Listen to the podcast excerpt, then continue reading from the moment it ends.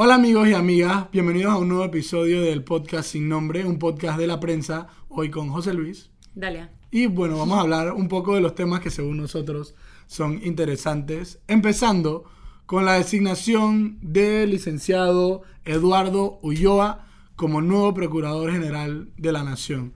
Eh, hay que recordar que esta, esta, este, no- esta designación viene producto de la renuncia de la ex procuradora Kenia Porcel, eh, producto supuestamente de los Varela Leaks, eh, de lo que ya hemos hablado anteriormente.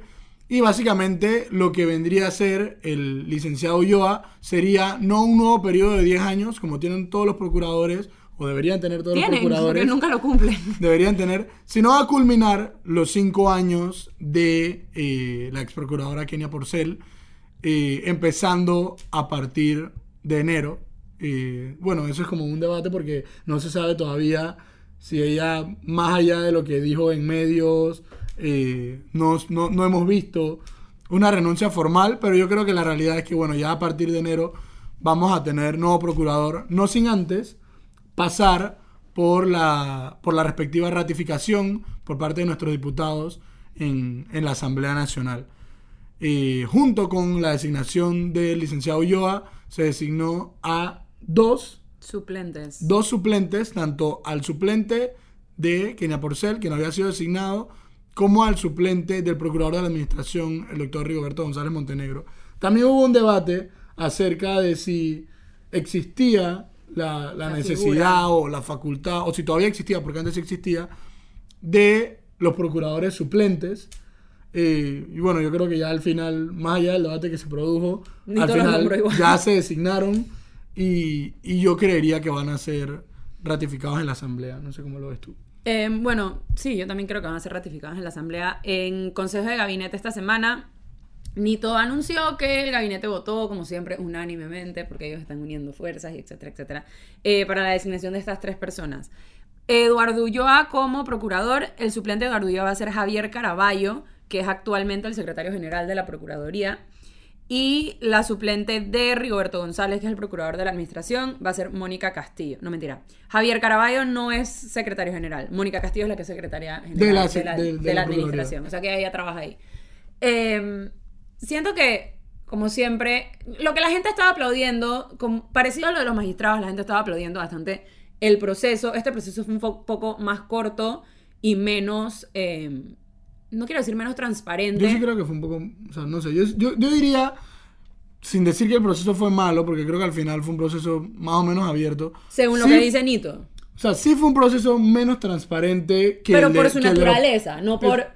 No porque lo quisieron hacer como que a escondidas, ni por trampa, ni... o Claro, sea, porque no estaban que- preparados, quizá. Exacto, o sea, eh, Kenia Porcel renuncia a mediados de noviembre, eh, casi finales de noviembre, y le tiene dos, tres semanas Nito Cortizo para o sea, encontrar un reemplazo. Él durante la rueda de prensa dijo que tenía nueve nombres, o sea, una lista de nueve personas, que no se abrió convocatoria porque no había tiempo para hacer todo ese como toda esa depuración de los nombres y la investigación y tal, entonces que tenía una lista de nueve personas.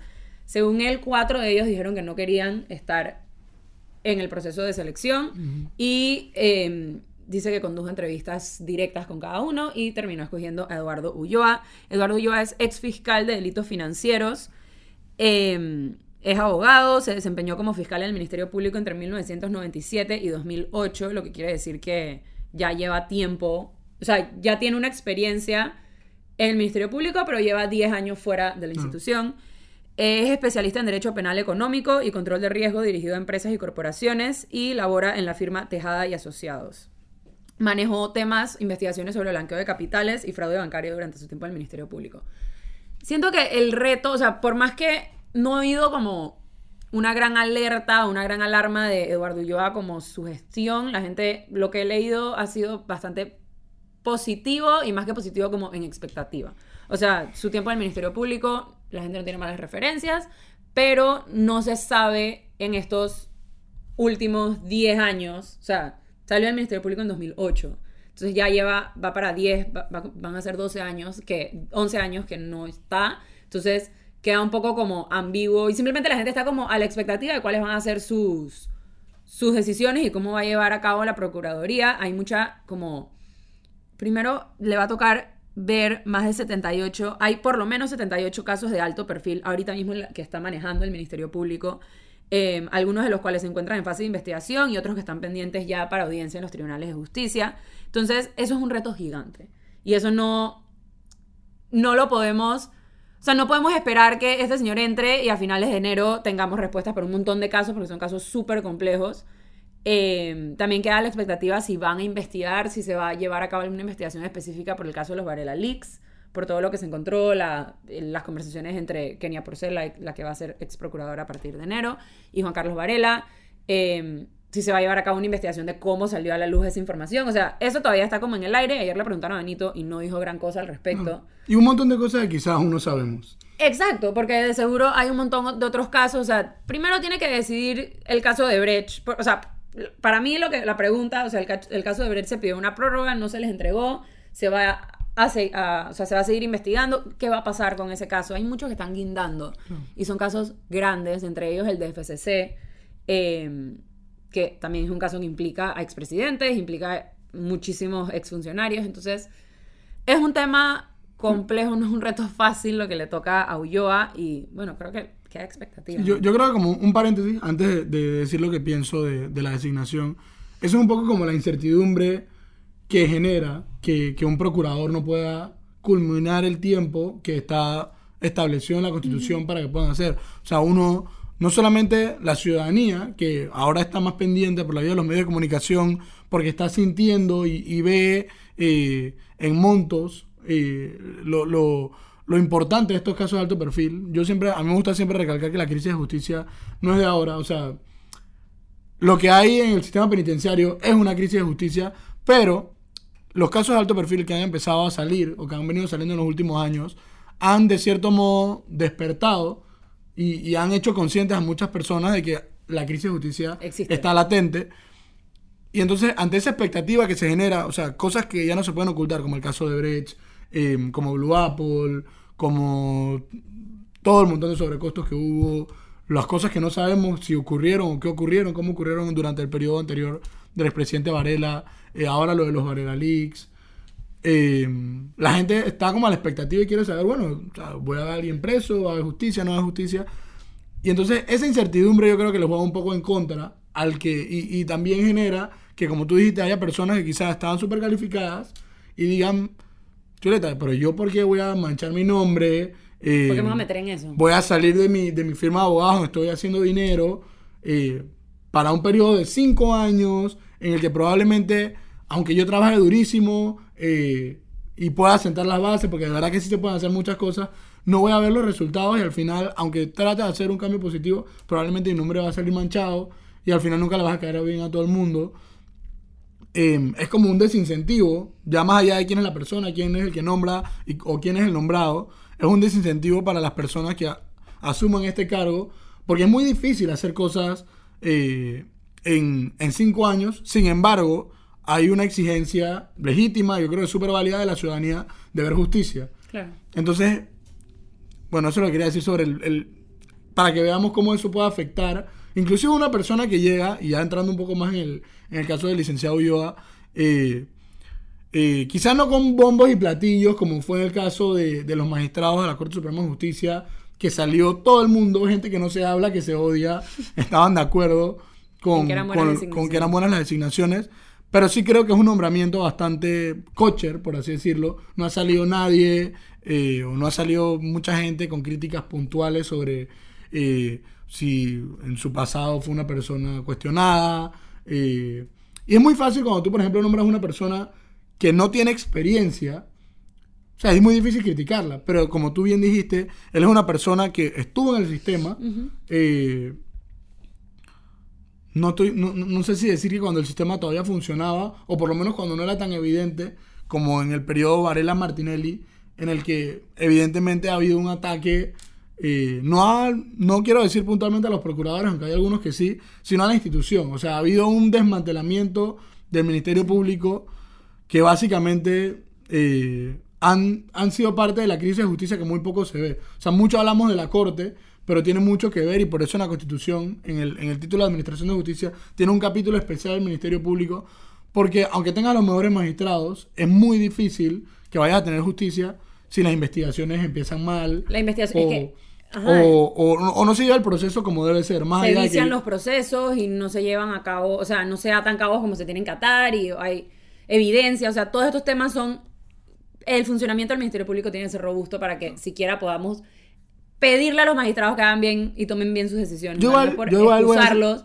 pero O sea, yo igual quiero hacer énfasis en que, por lo menos en los últimos casos, eh, eh, por ejemplo, el caso de los pinchazos, o estos casos famosos en yo sí pienso que a pesar de las actuaciones del Ministerio Público, cuestionables, no sé qué, yo sí pienso, eh, hasta donde he visto, yo creo que los jueces sí pudieron haber hecho más, pero hablando ya en justicia en general, o sea, el Ministerio Público obviamente no es una institución que está eh, fuerte ni nada por el estilo, es una institución que ha sido debilitada y que vale la pena eh, que estas personas que en cinco años lleguen con un buen perfil, como yo pienso que llega eh, el licenciado Joa Kocher, eh, a ver que, que- que si puede como tratar de enderezar y que sí como bajar un poco la expectativa de que este tipo tiene decisiones importantes que tomar sobre casos puntuales, pero así como el caso de Brecht no fue el que dañó la justicia, eh, o un caso en específico, no esperemos que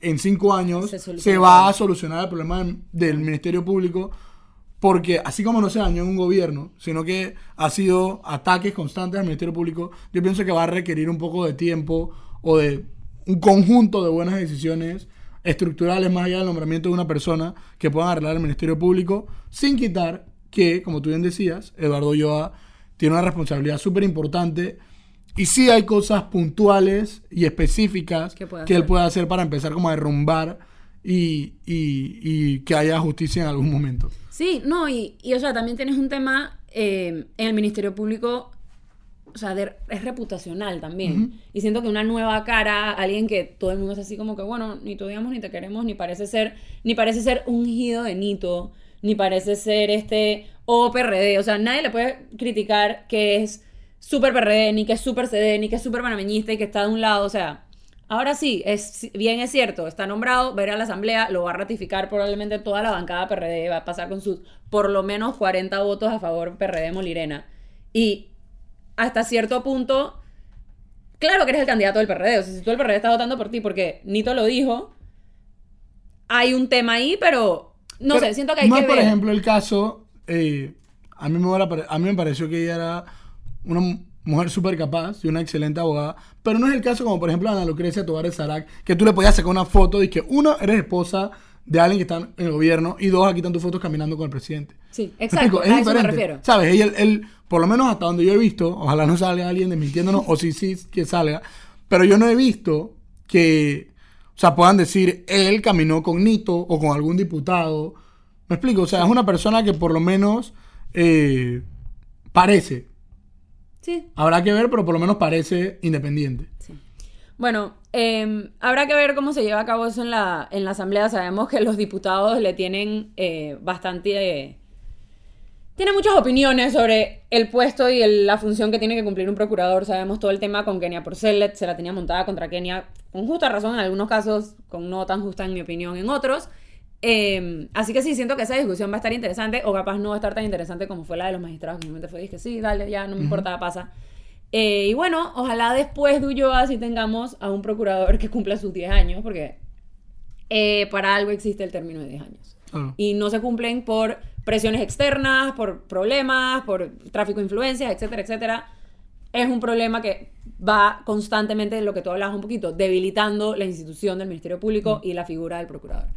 Cambiando un poco de tema a cosas un poco eh, no menos importantes. El despacho superior de la alcaldía del municipio de Panamá para 2020 eh, creó la partida de servicios personales, está asignada al despacho del alcalde por 1.2 millones. Es para nombramiento de personal. Dentro de los gastos de servicios personales están los salarios, decimotercer mes, gastos de representación, seguro social, etcétera, para los 40 funcionarios incluidos los servidores de despacho del alcalde José Luis Fábrega y de la vicealcaldesa Judy Meana.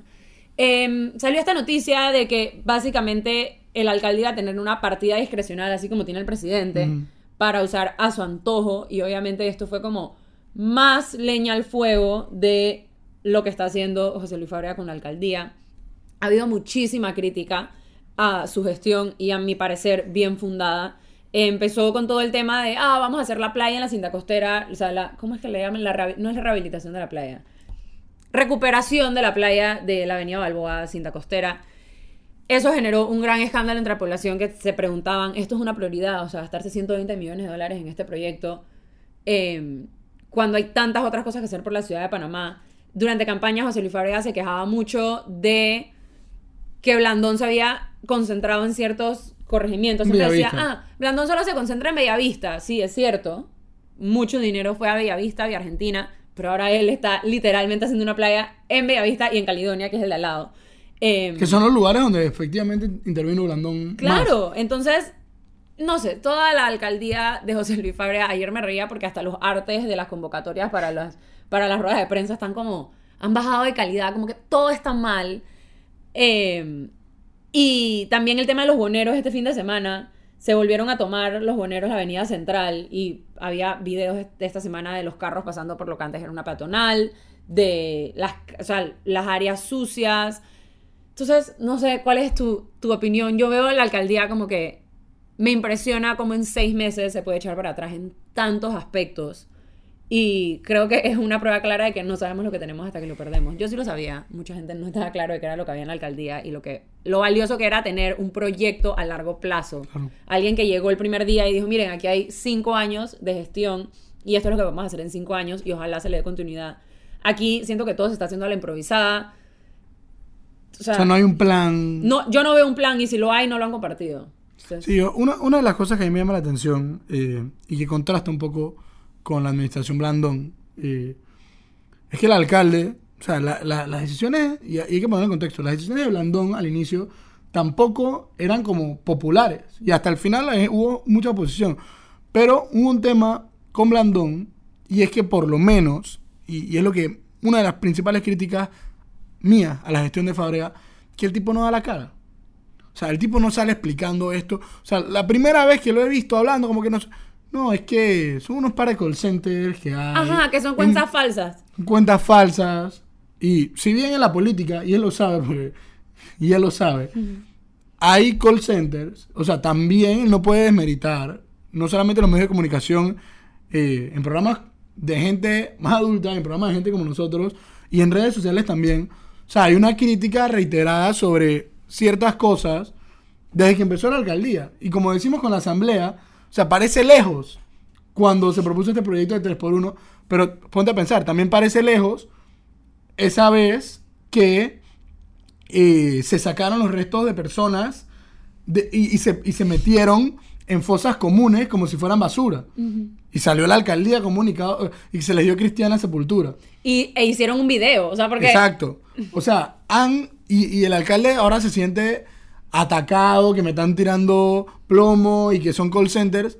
Oye, es que ha habido una serie de cosas, como tú dices, en cinco meses, eh, distintas unas a las otras, que la gente, o sea, simplemente la gente se molesta y obviamente ya te van a empezar a coger rabia y encima no das la cara. ¿Me No, explico? y- Tiras un comunicado ahí medio gallo, eh, mandas a tu vicealcaldesa y no sales como a explicar o por lo menos a defender tu proyecto de la playa o lo que se te ocurrió que era buena idea el tema de las fosas comunes eh, por el tema de que no había como una mora, algo así.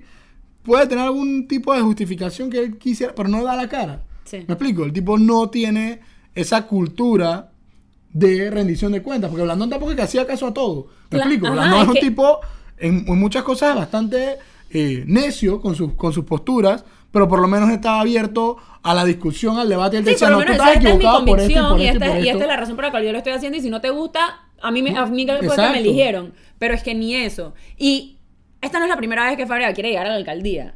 O sea, tú llevas 10 años, 12 años pensando en querer ser alcalde para llegar y Ni qué. siquiera tener un plan. ¿Me O sea, para llegar, Porque ¿y con qué? A mí, eso es lo, y eso es lo que por lo menos yo respeto de los políticos como Blandón, de que por lo menos, más allá de que pueda estar en contra de alguna de sus ideas, o de sus posturas, o de sus actuaciones dudosas en algún momento, por lo menos tú puedes tener un debate acerca del plan de Blandón, porque parece básico, pero tiene un plan. ¿Me explico? Hay como una idea de que tú puedes decir, oye, Blandón, esto que tú estás haciendo aquí, esto está mal y te va a generar un problema de inundaciones o oye, esto que hiciste con los volardos en Calle Uruguay, no pensaste, Pero con Fábrega no puede hacer nada de eso. No, porque pareciera, como tú dijiste, está improvisando. pareciera que todo es improvisado. Entonces está él por un lado haciendo estas improvisaciones y la alcaldía, y entonces después está Judy Meana, que es la vicealcaldesa, por otro lado, que tenía como que una buena. Había, la gente tenía como una buena percepción de ella y era como esta mujer joven que, va, que Fábrega estaba poniendo en su nómina, pero ella anda como por su lado, entonces ya ella se está molestando con la gente en Twitter porque obviamente ella es la única que da la cara, es la única que contesta. Entonces ella también se va a saturar y como que al final faltan cuatro años y medio. Exacto. O sea, faltan cuatro años y medio de gestión. Va la alcaldía a seguir haciendo cosas. Cada vez va a haber más boneros, cada vez va a haber más peatonales que se están haciendo tomadas por los carros. Las cosas, si no se les da mantenimiento. O sea, la vía argentina no está lista. A la vía argentina todavía falta cerrar algunas alcantarillas, falta quitar algunas cosas del medio. La que Uruguay. Entonces, gastaste primero un montón de plata ajena, porque gastaste un montón de plata del Estado en hacer todas estas cosas para no darle continuidad. Eso también es una irresponsabilidad. Y no, no digo que, o sea, Fábrega llega y ve, ok, hay todos estos gastos que voy a tener que hacer para darle mantenimiento a esto. Ey, sal ¿sabes qué? El mantenimiento de la, la calle Uruguay está mal hecha. Si tú tienes, o sea, si tú tienes datos para decir, este proyecto está mal hecho y estoy en contra de lo que se hizo porque esto, esto y esto y esto, ey, válido. Pero no, ni eso. Eso solo es que esa vaina O sea, no- pareciera que simplemente está haciéndole contra a Blandón. Deshacer. Pareciera que está, en vez de tratar de, ok, si él considera, y puede que tenga razón, porque también hubo muchas fallas y eso se entiende, pero si él considera que algo se hizo mal, perfectamente puede decir, hey, esto aquí se hizo mal, vamos a hacerlo mejor. O aquí esto es lo que vamos a cambiar por esta razón. Pero simplemente pareciera que él está gobernando de espalda a la gente que lo escogió y simplemente va a hacer las cosas, o ese es el mensaje que yo siento que manda porque sí.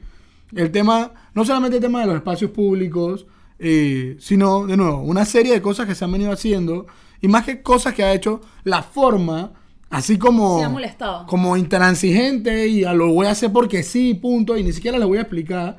Como por ejemplo el anterior que sí nos, por lo menos nos decía esto y si no te gusta, bueno, pero por lo menos nos explicaba, daba un sustento, podía decir una crítica, podía decir algo. Pero este tipo, y, y hay un debate jurídico, habría que revisar bien la ley de descentralización, pero, o sea, no ha hecho ningún tipo de consulta entrando ya en el proyecto de la playa. Y ahí hay, hay un muchacho eh, que en redes sociales está como generando un- una crítica de una especie de movimiento para que por lo menos se dé la consulta. Él dice, no, no a la playa, no sea a la playa, sino consulta. Sí, pregúntale a la gente. No estoy seguro del artículo ni nada, pero entiendo que, o sea, la consulta ciudadana es parte integral de la ley de descentralización y por la cantidad de plata que va a contar esa playa, hablamos de cientos de millones, eh, Sí, porque son 120 millones ah, sin siquiera empezar. Exacto. Y como sabemos aquí, las No, y, para el otro año entiendo que ya en el presupuesto está agendado el tema de que como 30 millones de que eso va. Y no ha hecho ningún tipo de propuesta de consulta ciudadana.